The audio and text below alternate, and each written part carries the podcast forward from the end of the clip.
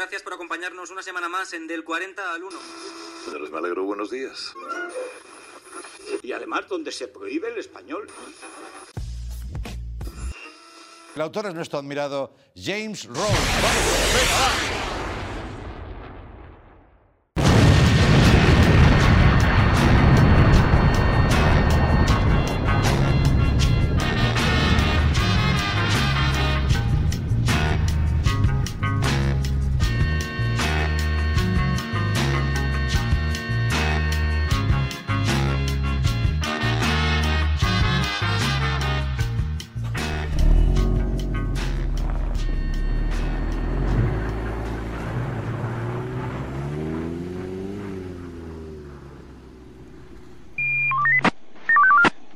Noches, Central. Estoy haciendo la ronda de turno por el sector 27. Parece que está todo tranquilo, todo el mundo duerme. Espera. Un momento. Diviso a un sospechoso con capucha, agachado frente a un muro. Confirmo que está pintando spray algo. ¿Ajo? ¿Ha puesto ajo? ¿Qué quiere poner? ¿La receta del gazpacho o qué? Espera. A, B, A, J, O. Metro. Abajo Metrópolis. Salgo del vehículo y procedo a su detención. ¡Eh, tú! ¡Alto ahí! Hostia. ¡No corras, bribón! Atrápame. Papas fritas.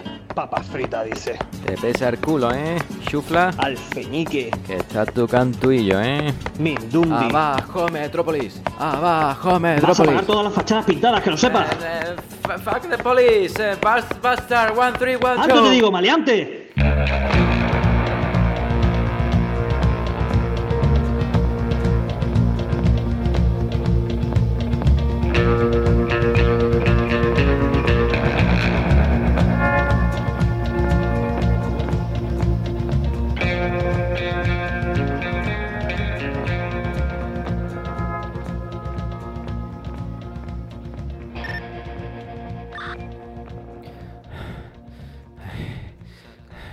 Pedro, Pedrito de la Mugre, ¿estás por ahí, amigo mío? Hola, querido Congrio.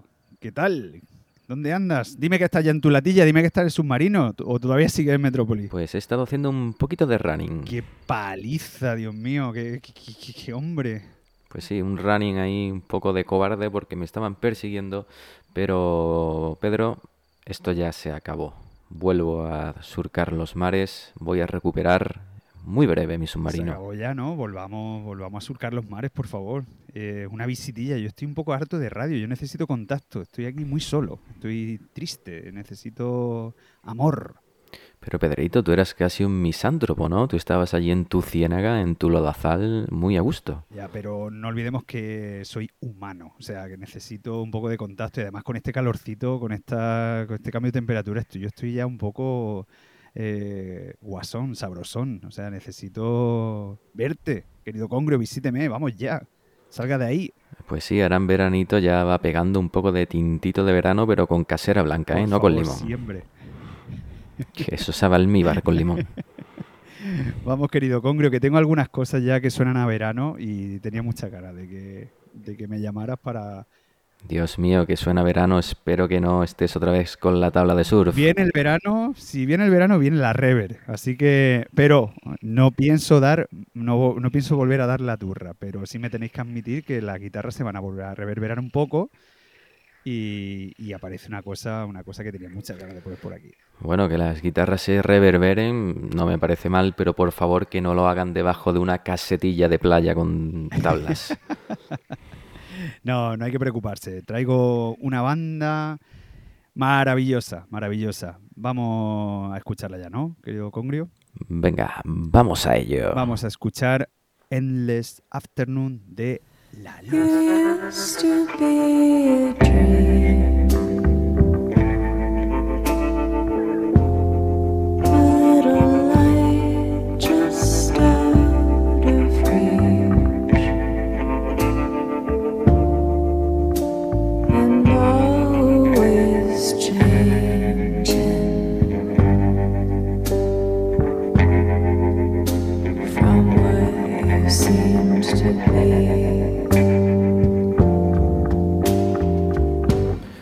Que sí, de la mugre, esta tarde-noche que nunca acaba, ¿no? Y parece que lo están cantando allí en un bar de carretera, ¿no? Parece el, el nota de Twin Peaks que cantaba con la guitarrita.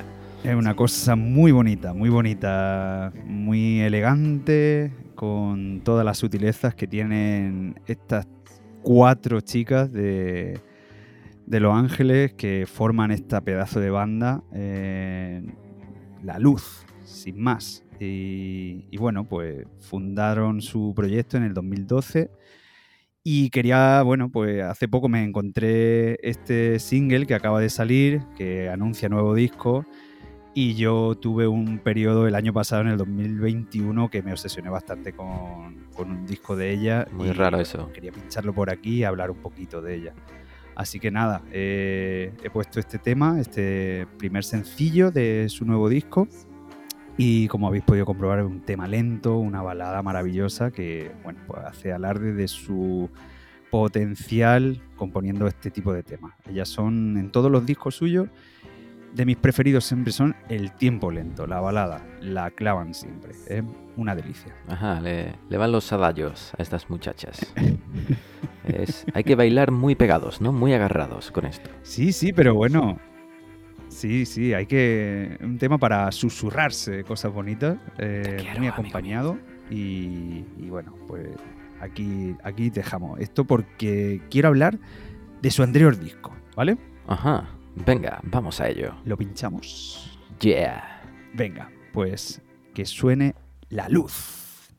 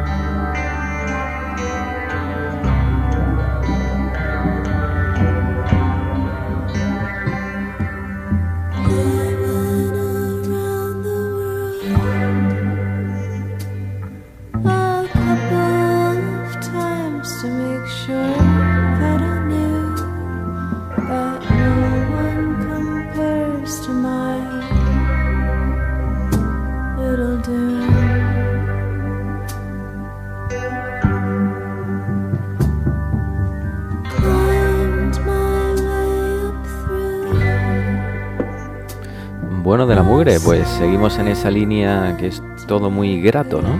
Muy meloso, muy amable.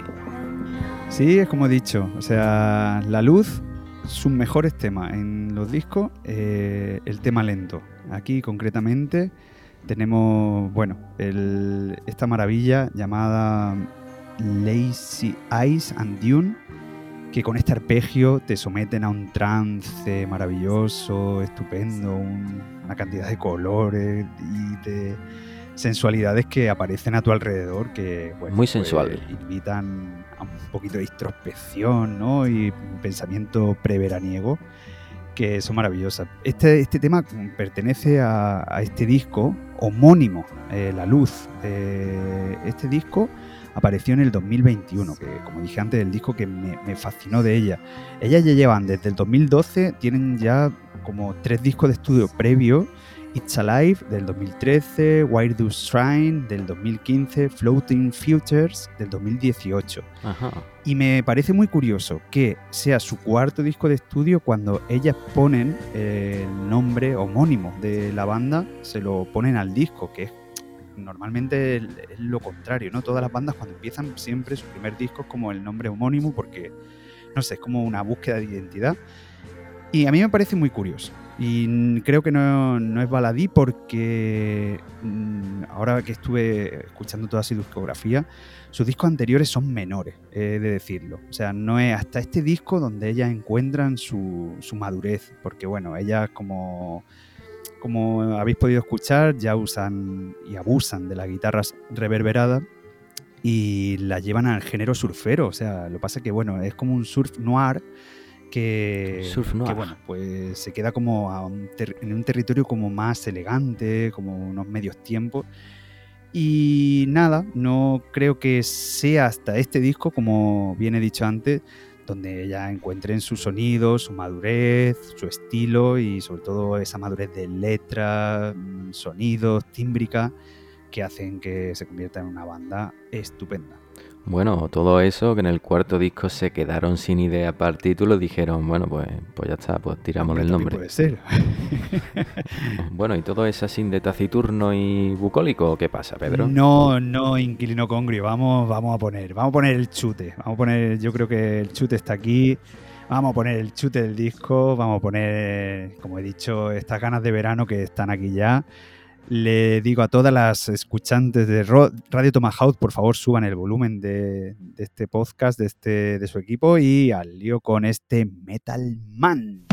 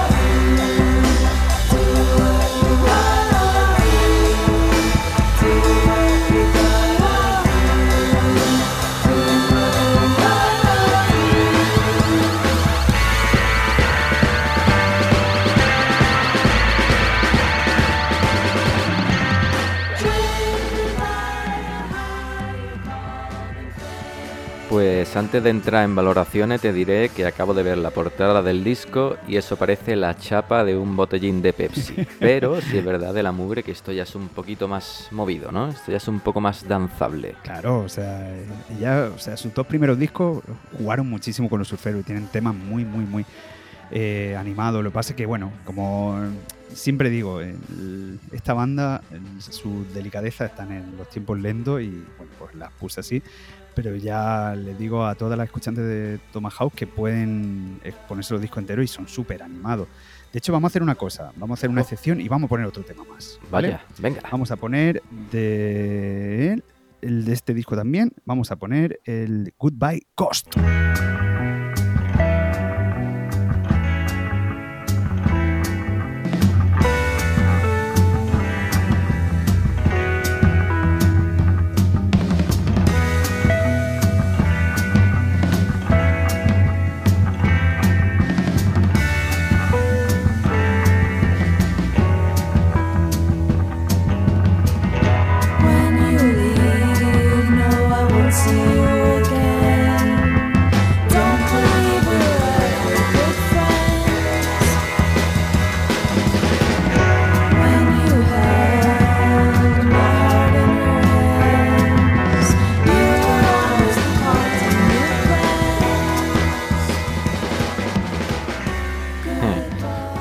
Sí, le han dicho adiós al fantasma, pero eso ha tenido que ser la sesión de espiritismo más agradable de, la historia, ¿no? Se tiene que ser el fantasma más, más cortés y más sociable de- del mundo. Son estupendas. Inquilinos, son estupendas. Eh, estas chicas mm, de Los Ángeles son maravillosas. Sana Cleveland, Marian Lee Pino, Alice Sandal y al bajo está Lena Simon porque sustituyó a Avin Blackwell. Eh, forman un cuarteto que, bueno, como siempre le digo a todo el mundo que si las pueden ver en directo, creo que están por aquí en este verano, en algún festival acuden y nos visitan, nos visitan y bueno, pues sería una buena oportunidad. También hay numerosos conciertos en KEXP, como siempre, KEXP for la sure. fuente que nos nutre aquí a Radio Tomahawk. Hay varios directos suyos que, que se ve, bueno, pues demuestran toda, toda su valía y su buen estilo y sus ganas de, de comerse los escenarios a base de, de surf actual y bueno, pues de una excelente calidad, por supuesto. Pues sí, una excelente calidad para ponérnoslo en este verano en ciernes. Esto viene muy bien ponerse estas baladas a las 4 de la tarde, ¿no? Después de comer haciendo la digestión, después de haberte comido un arroz caldoso. y bailaremos estas baladas de la mugre y nos susurraremos poemas al oído. Venga, vamos a hacer una cosa. Vamos a terminar con el arpegio que nos regalaron en Lazy Eyes and Dune.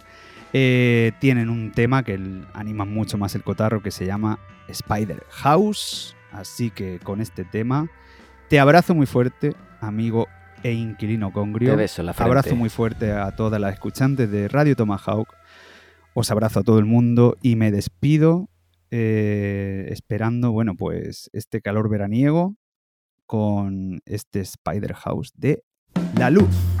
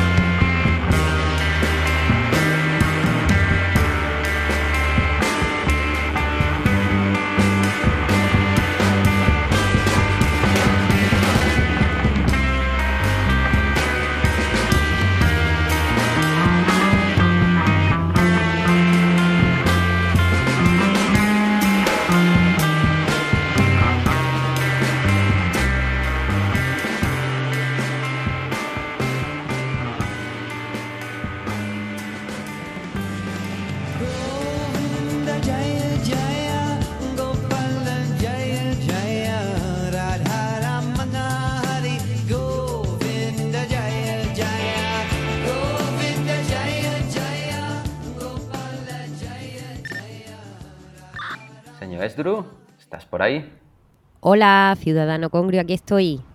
Hola amiga mía, ¿qué tal? ¿Cómo estás? Estoy muy bien, la verdad. Estoy aquí muy a gustito, muy Me relajada. alegro. Yo me alegro mucho de escuchar eso. Sí, seguro. Sí, Sin retranca ninguna. nada, nada. Estoy muy, muy, muy contento de que estés Muy, muy, bien. bien. Saludos sin dobleces. Yeah. Pues nada, aquí estoy reposando mi última lectura con una merendola que me estoy dando aquí un homenaje. Ajá, ¿estás merendando? Sí, mira, me he leído una novela que ha publicado la editorial Pálido Fuego, eh, que se titula Oreo y su autora es Fran Ross. Vale, señor Esdru, dos cosas. Lo primero, increíble nombre el de la editorial, ¿no? Pálido Fuego. Sí, sí, Dios. sí, sí. Bueno, Quiero, quiero tatuarme eso en, en un gemelo. ese nombre, ese nombre de esa editorial es que es un nombre vinculado a, a una historia. Eh, Pálido Fuego es también el título de, de una novela de Nabokov.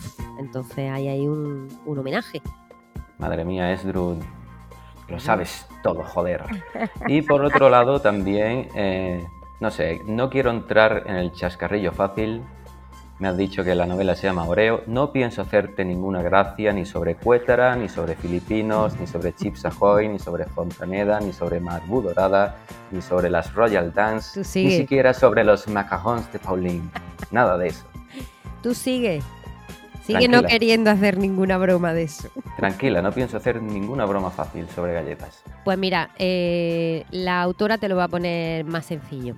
Eh, la página 66 dice, "Mm, la opinión general era que Luis había encontrado un gran apodo para Christine. La gente llevaba tiempo llamándola de todo cuando iba por la calle tras Luis, quien los maldecía por lo bajo. La llamaban Azúcar Moreno y. Chocopoco y Cielito. Pero cuando se fijaban en el intenso color marrón de Christine y en su gran sonrisa llena de dientes de leche blancos como el azúcar, se decían, vaya, esa cría me recuerda a una galleta Oreo vista de lado. Y así fue como se quedó con Oreo. Madre mía, entonces por la galleta, ¿eh? eso me recuerda al típico chiste este de blanco por fuera, negro por dentro, es Michael Jackson, ¿no? Claro, bueno, un, poco, pues. un poco ese rollo racista. Claro, eh, en el caso de, de la protagonista de, de este libro, eh, bueno, es que ella viene de una familia mixta. Ella viene de una genealogía en la que se han mezclado eh, una rama eh, afroamericana y una rama eh, blanca y además judía. ¿Vale? O sea que, que la, la mezcla está, está curiosa.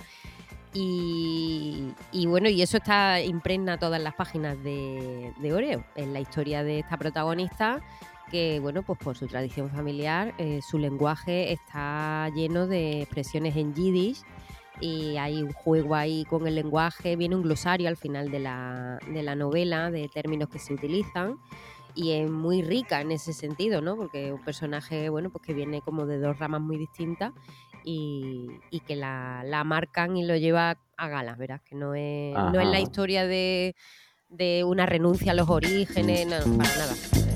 Vale, vale. Entonces, quien quiera aprender ese Yiddish ya sabe que tiene un glosario en el, en el Sí. libro Oreo. Oye, y además es muy chulo, ¿eh? porque hay muchas palabras que si mirarla en el glosario, mm, aparte de las que puedes deducir por el contexto, pero es que hay otras que formalmente se parecen. Mm, Cuando ves el significado dices, es justo lo que yo había pensado, ¿no? O sea, que, que viene bien. Pues mira, pues sí que es curioso. Esdru, yo viendo la portada, que me gusta mucho, veo que es una portada muy funky, ¿no? Sí. Y veo que esta novela se publicó, aunque tuvo poca atención, creo, en el 74. Ujú. Entonces, seguramente esto vaya por el rollo eh, Black Exploitation, mucho funk, tribus, jerga negra, Black Power, Black Panthers. Claro, todo, todo ese contexto es el de, el de la autora, es esta época, ¿no? De, efervescencia, de la lucha por los derechos civiles. Y en medio de ese panorama, pues tenemos aquí la historia de. Es un viaje. mm, un viaje clásico, un viaje contado a lo, a lo griego en realidad, y de hecho al final de la novela pues está todo mucho más, mucho más claro. Y la autora ofrece también un epílogo eh, explicando algunas de sus referencias, eh, porque es la búsqueda del padre que nunca conoció. Eh, entonces, bueno, ella abandona su casa, eh, llegado cierto momento, y, y tiene que ir en busca del padre con una serie de pistas muy absurdas, y es toda esa es el traslado de, de su ciudad a Nueva York y todo el periplo que ella hace hasta que da con él y lo que luego sucede, porque le van a desvelar el misterio de su origen y de su nacimiento. Ajá, entonces el viaje a Ítaca en New York, ¿no? Eh, claro, es que mm, ahí hay un montón de, de pelotas en el aire. en Pelotas este. Nivea de playa. Y bueno, me gustaría que quedara muy claro que es que es una novela súper divertida. Ajá. Muy, muy, muy divertida, carcajada limpia. De hecho, eh, he visto hace poco que precisamente Laura Fernández, la autora de La señora Potter, ¿te acuerdas? Eh, tu super ha- mejor amiga. Claro, mi nueva muy mejor amiga mm, ha escrito una reseña de la novela y no me extraña que sea un libro de su gusto porque es que tiene muchas cosas en común. O sea, el, el uso del humor, el juego con el lenguaje, los apodos, las situaciones absurdas, delirantes, caóticas, eh, el, el manoseo que hace de, de las palabras, ese espíritu irónico, lúdico en todo, pues eh, muy parecido a lo que ella, a lo que ella construye en La señora Potter. O sea, esta novela está muy en esa onda, pero claro, mucho antes, en el año 74. Vale, entonces ya tengo tres referencias de que habéis reído tú, Laura Fernández y también Paul Aster, ¿no? También le he visto que ha escrito. Sí, y sí, también sí. dice que se ha soltado alguna que otra sonrisilla. Claro, es que hay, hay pasajes de verdad que es que son, son la monda, ¿eh? Mira, te voy a buscar. eh, bueno, ella vive con, con, su, con sus abuelos y con un hermano, ¿vale? Y la madre, bueno, pues está viajando por asuntos laborales, entonces de vez en cuando le escribe cartas, pero al principio es una figura ausente. Eh, y ella no va al colegio, Oreo no, va- no va al colegio, tiene como unos tutores que van a su casa y uno de los tutores que tiene, eh, te voy a decir que mm, es un señor que considera que hay una conspiración botánica internacional que tiene un nombre que es Botany 500. eh, y que informa a Oreo de una serie de detalles históricos que a lo largo de la tradición se han suprimido por este complot, esta conspiración de botánicos, ¿vale? Eh, y entonces pues, pone ejemplos como los efectos acumulados de los cúmulos y la fotosíntesis en Ricardo III, la plaga de cipreses que dio la puntilla a familiares de víctimas de la peste bubónica que huían en la Toscana, el revanchismo y la bajeza moral de los púnicos arbustos de Zama, factor crucial en la derrota de Aníbal. O sea, mm, como que hay un- una aversión en esta persona por todo lo que tenga que ver con la naturaleza, porque considera que es culpable de grandes males y que es algo además que no se está diciendo, ¿no? Que es como un, un secreto eh, que no se está comentando. Pues ese es uno de, ¿eh? los, de los personajes locos, como hay unos cuantos. ¿eh? O sea, la abuela, por ejemplo, Luis, es una cocinera increíble eh, que habla de una manera muy particular, que es muy divertido como lo refleja el libro. Mm, Tiene un, un acento y una pronunciación eh, extrañas que ella elige y, y que supongo que la versión en inglés además, pues claro, eh, no es lo mismo que leer la traducción, aunque es buena la, la traducción de Pálido Fuego.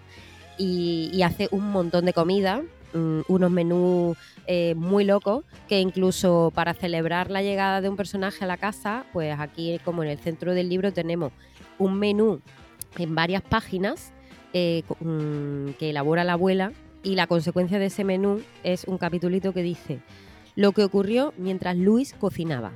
Cinco vecinos del barrio enloquecieron a causa de los aromas que salían de la cocina de Luis. A dos hombres se les maceró la lengua por saturación de las glándulas salivares. Tres hombres y una mujer tuvieron que ser encadenados por sus familias cuando empezaron a roer una quincaillerie de sustancias que cabezas más sensatas habrían juzgado incomibles.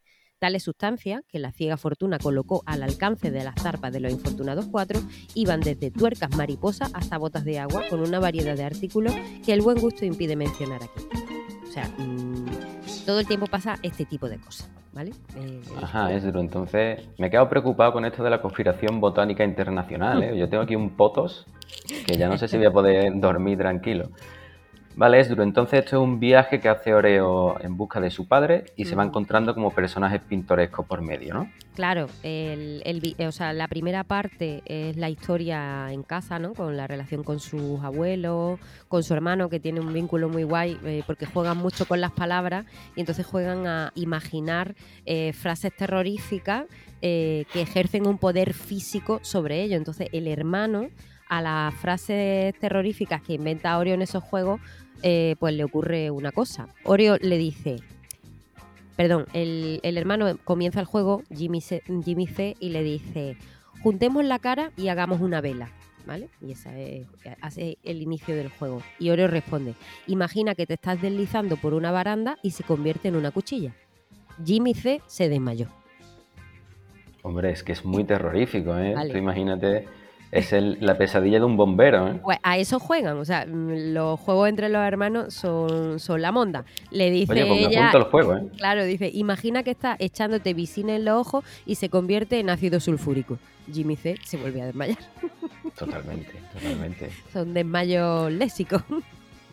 Mm, Claro, o sea, imagina que abres la nevera y solo hay brócoli y espinacas, ¿no? O peor, o peor, o, o la comida te, te envenena, o, o te ataca, o, o se te cae la nevera encima. Esto está un poco cerca de los hijos gramatólogos de Laura Fernández, que comentamos en, Es en verdad, La Señora. Potter, ¿no? Sí, Sí. sí. Ese gusto por, por jugar con, con el lenguaje a mí es algo que me, me vuelve loca y aquí está muy presente en toda la obra. Y luego el personaje de Oreo es que es una, una chica joven, eh, una adolescente prácticamente. La novela la termina cuando tiene 17 años el personaje. Pero bueno, ella desarrolla un, un método propio para defenderse, de defensa personal. Eh, ella tiene esa pasión por las palabras y es una chica pues muy madura y que es capaz de hacer de distintos personajes, de resolver diferentes situaciones del mundo adulto.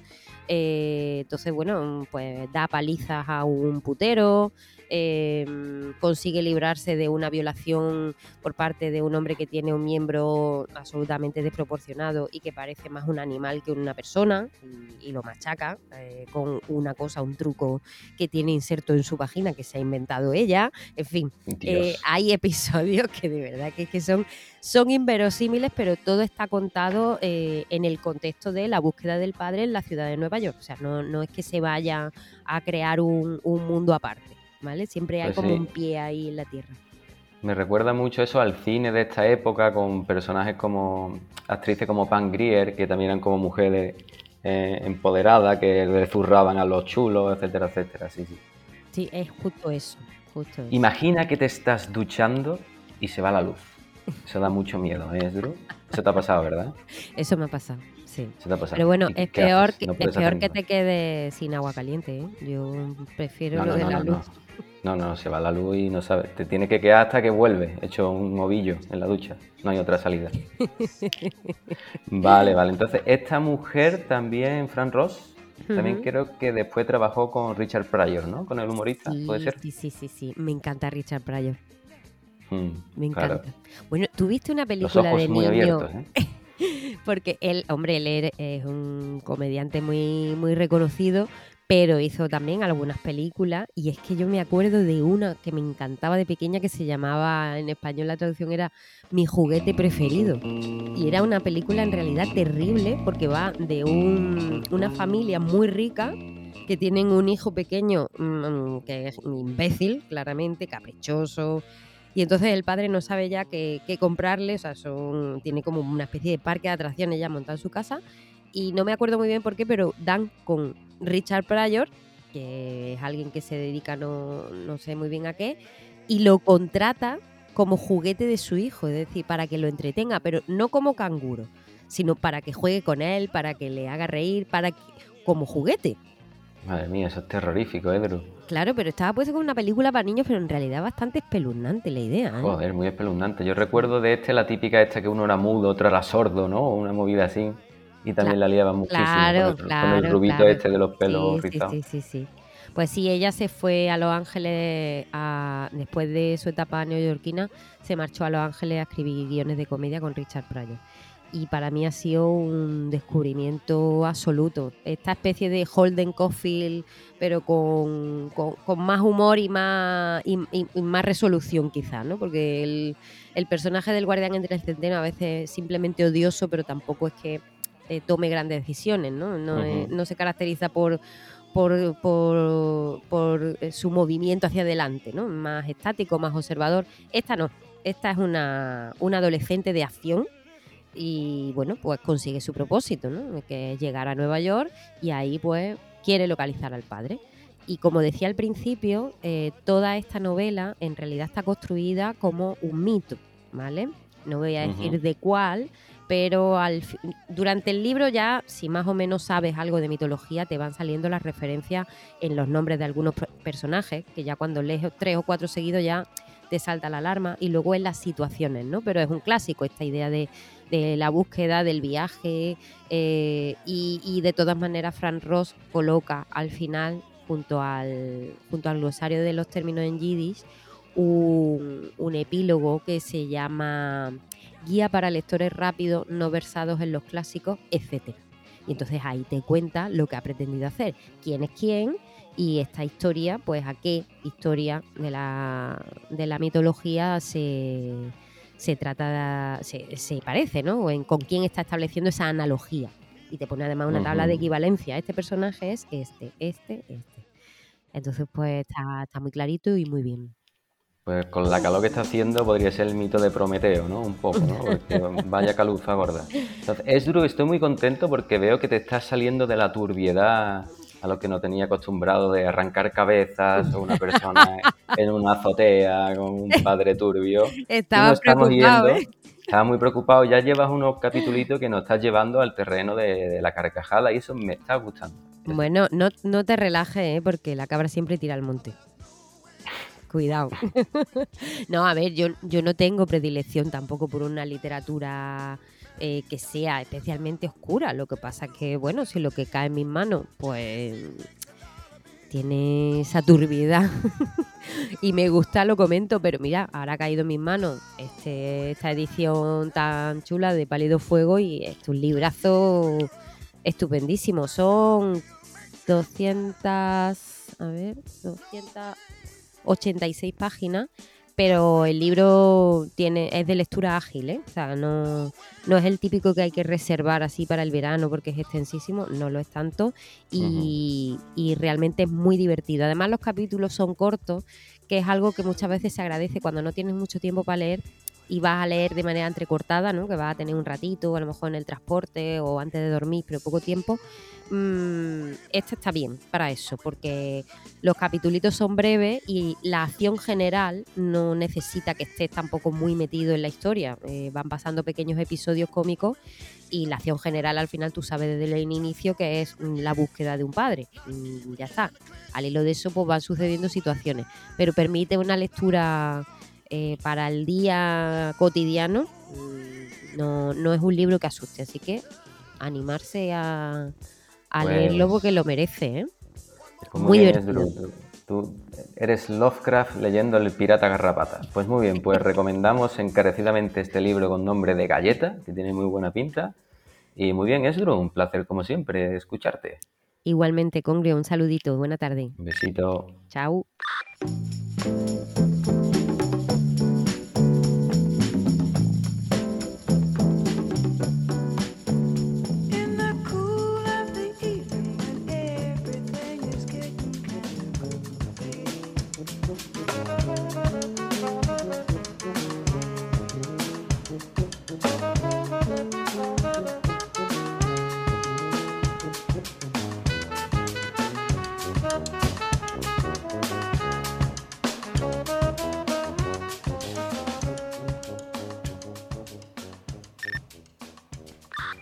Señor Snitchell, bien hallado. Ay, ay, ay, ay, ay, bien recibidísimo, como siempre. Yo solo vivo, solo vivo por estas llamadas quincenales que usted me hace. Es mi, único, mi única comunicación con la sociedad que queda por el mundo.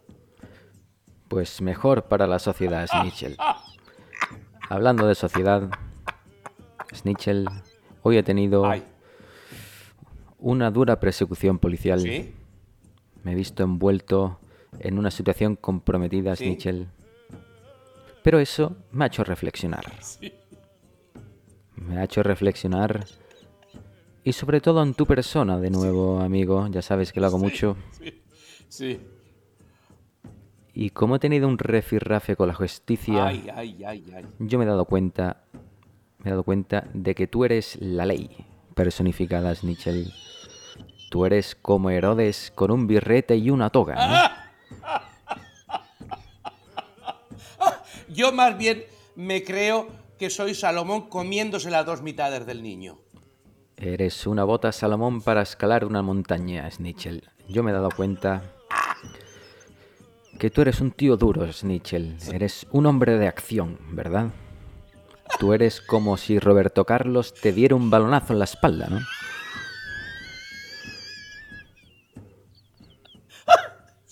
Sí, exactamente. Yo también quiero tener un millón de amigos como Roberto Carlos el Bueno. Pero no los tengo. Solo, solo me queda usted y poco más. Algunas olas del mar. Claramente yo me refería al futbolista, amigo mío, pero bueno. Sabes mucho de fútbol. me he dado cuenta, amigo mío, que tú eres un tipo... Un tipo de los de antaño, un, un tipo duro. No se anda con chiquitas, ¿eh, amigo? O sea, tú eres muy duro. Tú eres una barra de pan del día metida en la alacena cuatro días. Eh, soy previo a lo antaño.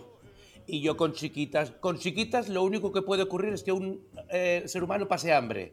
O sea que mm, no, soy anti chiquitas. Nada, nada. Cero. El- es, es una, es una longevidad a base de bocados muy grandes. La palabra longevidad casa muy bien con tu persona, Snitchell. Me he dado cuenta de eso, ¿eh? Eres un tío férreo. ¡Oh! Tú, tú causas impacto mortal, Snitchell. Si se meten contigo, Sí. tú eres como la espada de Damocles cortando un brazo de gitano del Mercadona, ¿no?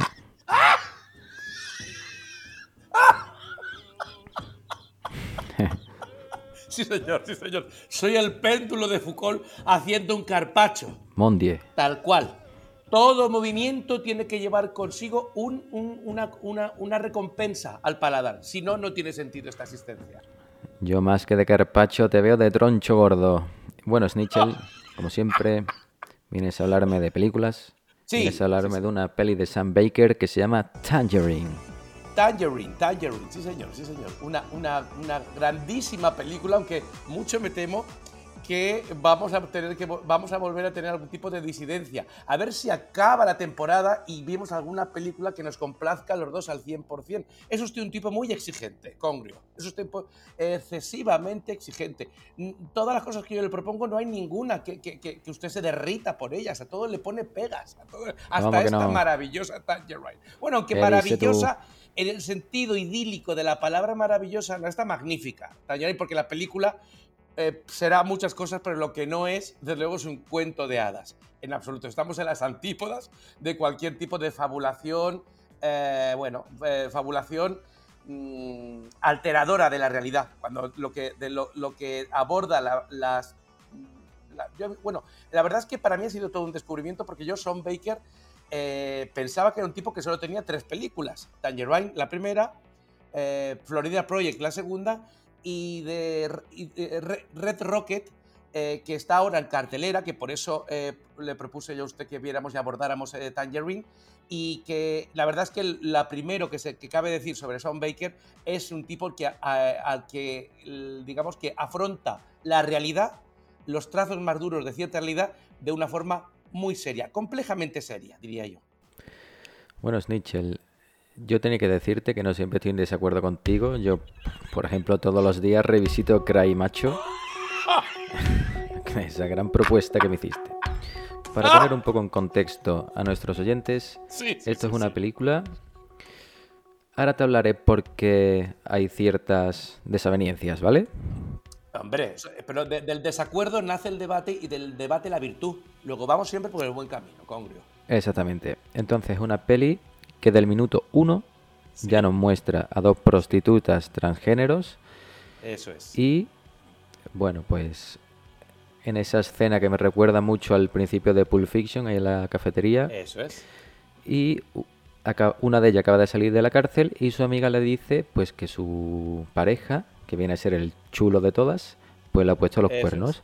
Y entonces ya empieza, se despliega Claro. toda la venganza de una de estas mujeres, de Sandy.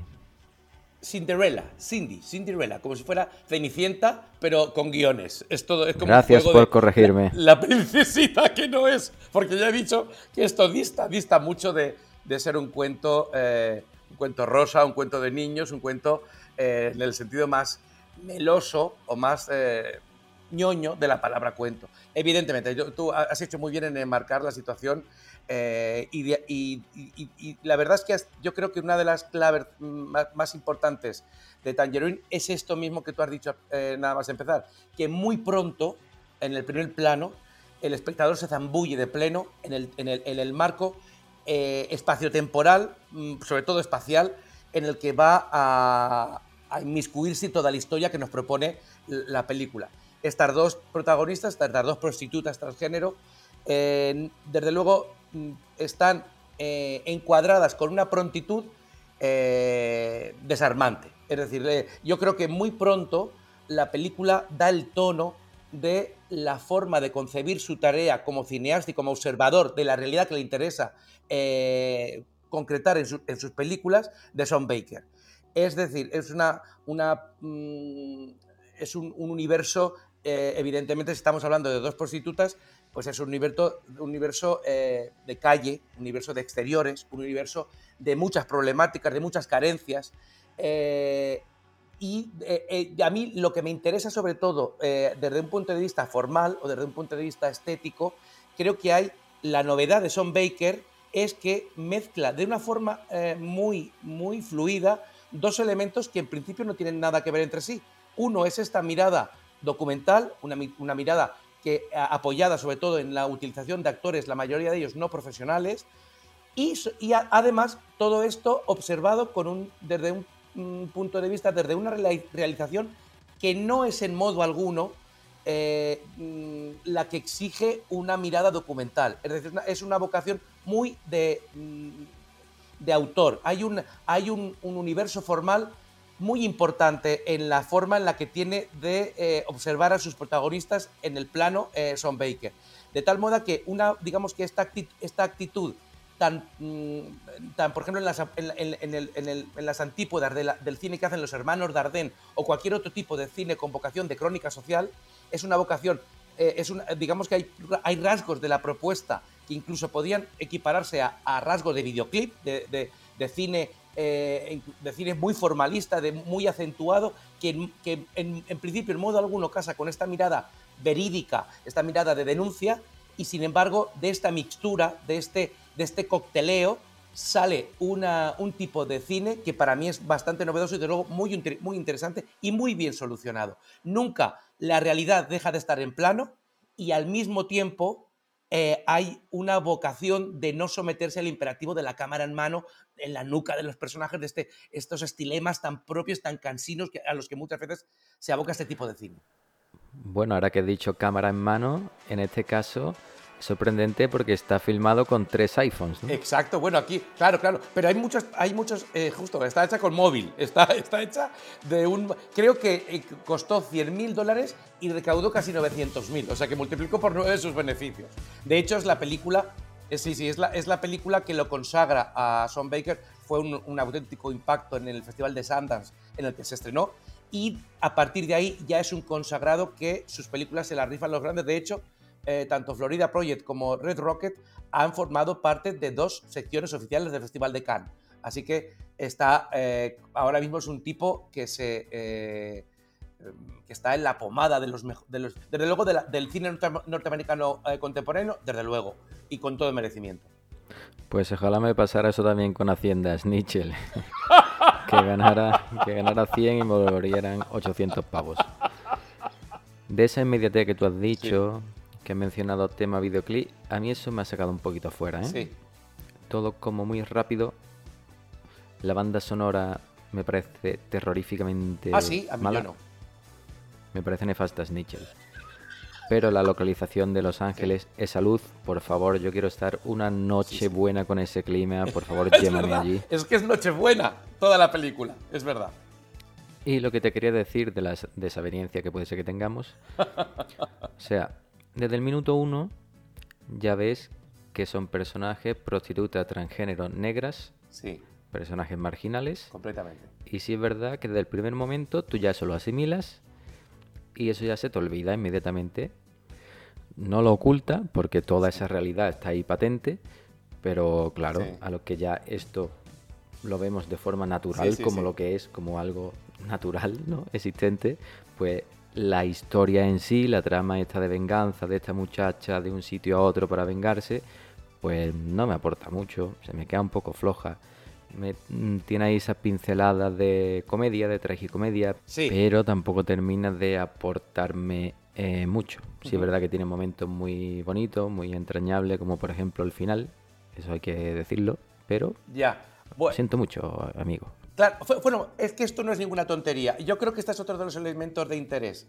Esto que has dicho el tono de comedia es que, fíjate, es- es- eso- es- estos aspectos, tú acabas de no, men- no mencionar la música. A mí es una música que me interesa mucho y que es uno de los elementos por los, de esta vocación autoral, no documental, que imprime mm, y, que, y que coloca Son Baker, a ti te chirría. A mí, sin embargo, me, me, me interesa mucho y me parece... mm, eh, que es como mm, una forma que tiene eh, el director de hablar de los personajes eh, o de lo que mascullan, de lo que. del, del- de la. mm, como adornarlos sin caer, sobre todo, en la confesión frontal, que es en lo que no quiere caer en ningún momento. A mí, por ejemplo, me parece mm, brutal en la- el primer momento, la, la primera nota de música. Es que es no, yo no, no- no sé- no sabría decir, no soy nada experto en músicas, eh, pero no sabría a qué género, pero no sé si es un rap, no sé lo que, el tipo de suena, pero es una, suena, una música muy contemporánea que suena en el, tras esta discusión que tú has, que has comentado al principio, de la, la primera, la que da, da origen a todo el, el argumento, la, esa, esta, est- ella sale de la cárcel, su, la amiga le dice que su novio se está, eh, le ha sido infiel, y cuando ella sale de esa cafetería, suena de pronto eh, la música Y yo creo que en ese momento está como describiendo la furia, el- el, eh, el- mm, la, la desubicación tan cabreada que siente este personaje entre eh, esta música y el movimiento de la cámara del móvil. No hace falta en ningún momento que el, el personaje exprese lo que está sintiendo porque lo está haciendo de forma muy honesta el director porque es una forma completamente eh, cinematográfica, que es eh, acumulando datos de sonido y datos visuales. Yo creo que eh, pese a que pueda parecer un poco incongruente, mm, comprendo que haya espectadores que le pueda parecer eh, a lo mejor un poco, no sé, caprichosa este tipo de, elección formal, a mí no me lo parece. Creo que ese es el punto perfecto de, de la película. Esto que has dicho del humor, porque desde el punto de vista narrativo, a mí me parece que la película poco a poco, y sobre todo eh, estalla esto plenamente en las, toda la secuencia, la penúltima grandiosa eh, secuencia que tiene lugar en, esta, misma eh, eh, tienda de donuts que aparece al principio, ahí confluyen muchas historias y la película parece que revela su naturaleza de vodevil, de vodevil prácticamente de cine clásico. Es decir, cómo todos los personajes aportan una historia y todos van a verse abocados a una especie de camarote de los hermanos Marx en el que cada uno va a ir resituando su propia verdad. Y entonces, mm, a mí esta mixtura de ultra, de reali- neorealismo puesto al día, eh, abundando en ciertas características de cine clásico, me parece fascinante. Porque, además, yo creo que lo que no, mm, lo que no, lo que no cesa jamás Son Baker es en esa temperatura perfecta que tiene su película entre la crueldad y la bonomía. Es decir, es de una especie de, de, de- de piedad y misericordia, de, de crueldad, eh, de crueldad eh, amable. Eh, Es, es que la película es durísima y, y- y- y, sin embargo siempre es confortable. Es decir, no, no, no niega ningún tipo de mm, arista. pues estamos hablando de prostitución, de drogadicciones, de vicios, de, de violencia, de vejaciones, y sin embargo la película, desde luego, jamás quiere limar ninguna aspereza, pero de alguna manera hay, hay, hay- es que no sé cómo qué palabra, no es una bondad, no es una, un perdón, es un- un- una ausencia de enjuiciamiento que, que, que- que, digamos, mm, hace que los personajes estallen en toda su complejidad, la buena y la más dura, evidentemente. Pues sí, es Nietzsche. Nos acaba de hacer aquí un análisis concienzudo y sesudo sobre el uso de la música, pero yo creo que a ti te ha molado porque te has recordado la ruta del bacalao, ¿eh, bribón? Completamente, chiquet, completamente. Basta ya, hombre. Ya está bien. Visca el bacalao. El bacalao a la roteña.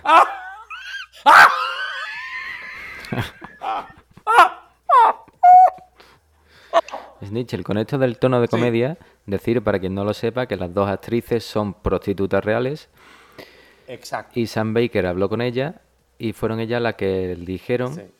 que no querían ni tristeza, ni drama, ni miseria. Querían Claro. pasárselo bien. Eso Y es. fue un poco la premisa que ellas le pusieron. Eso es. Aparecen personajes secundarios como un taxista buscapichas, por ejemplo. No reveles mucho más, no reveles mucho más.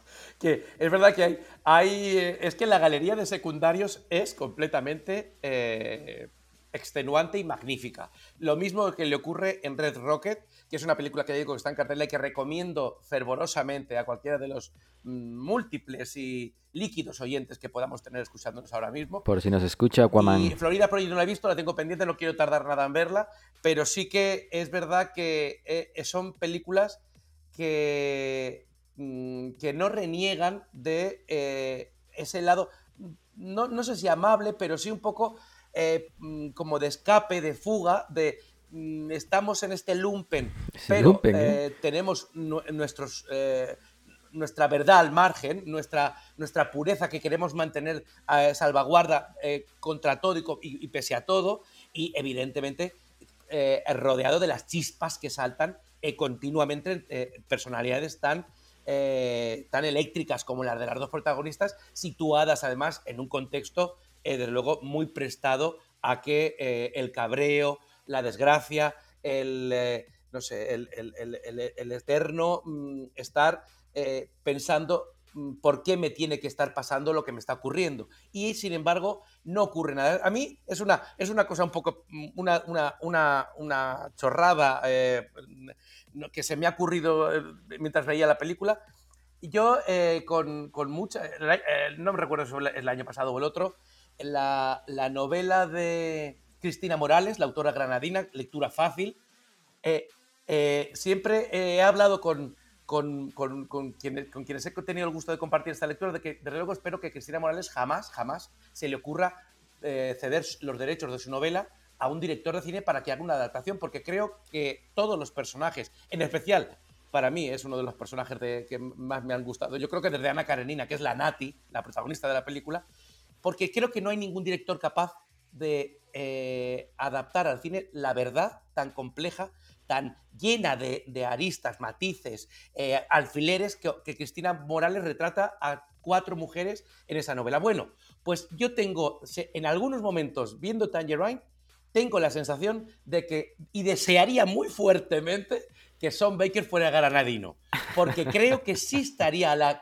sí sería capaz de ser un gran adaptador de esta novela, de por cómo eh, mm, sabe estar a la altura de todos los matices, de toda la verdad tan caudalosa, tan voraz, tan visceral, que, que imponen la, protagonista, sí, sí, Cinderella, también Alexandra, pero, pero sobre todo la protagonista. Y yo creo que en ese sentido eh, estaríamos ante, ya digo, un, un tipo que es capaz de ofrecer la verdad con todo el grado de grises, matices y, y vicisitudes que, que la realidad eh, ofrece y muchos, muchos intentan capturarla y no saben cómo.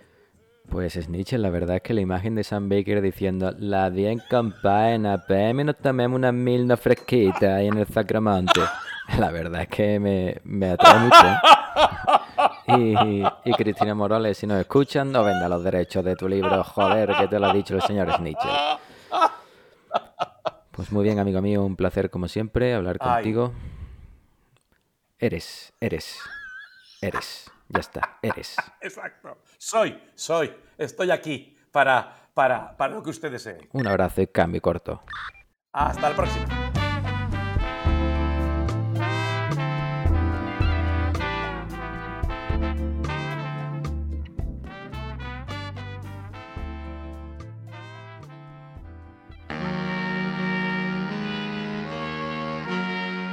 Hoy casi me arrestan. Menos mal que aún soy esbelto como una gacela de Thompson y no han podido pillarme.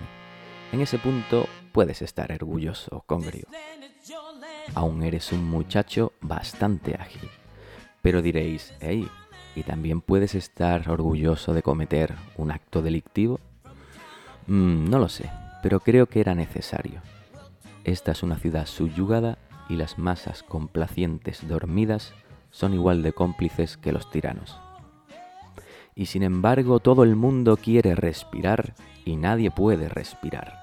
Y muchos dicen, respiraremos más tarde, y la mayor parte no mueren porque ya están muertos. Esta fue una de las pintadas del mayo del 68.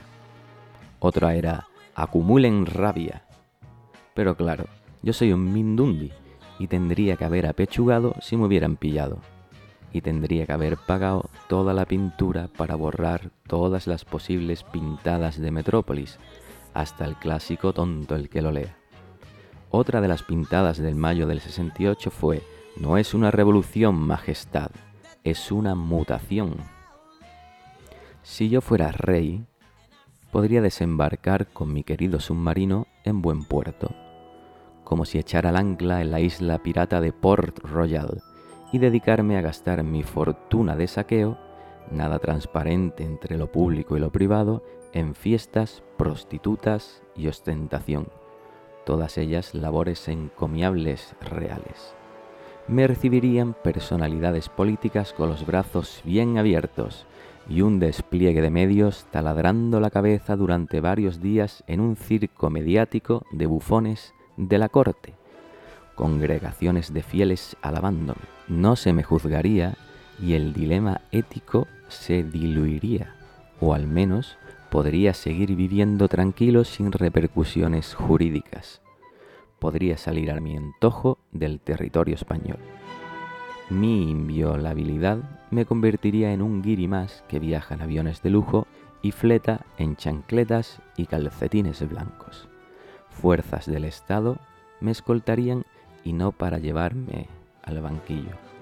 Zarzuela dejaría la puerta abierta del chabolo para que resida de nuevo en mi casa, mientras el gobierno sigue confiando en la restauración y transparencia de las labores de mi hijo, el nuevo rey responsable y cuerdo.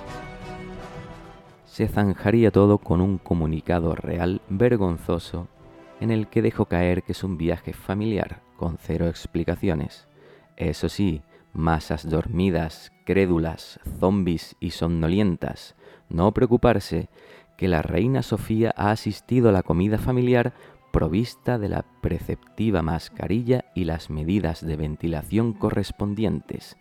Así que ya podéis todos, cabrones, Shut the fuck up.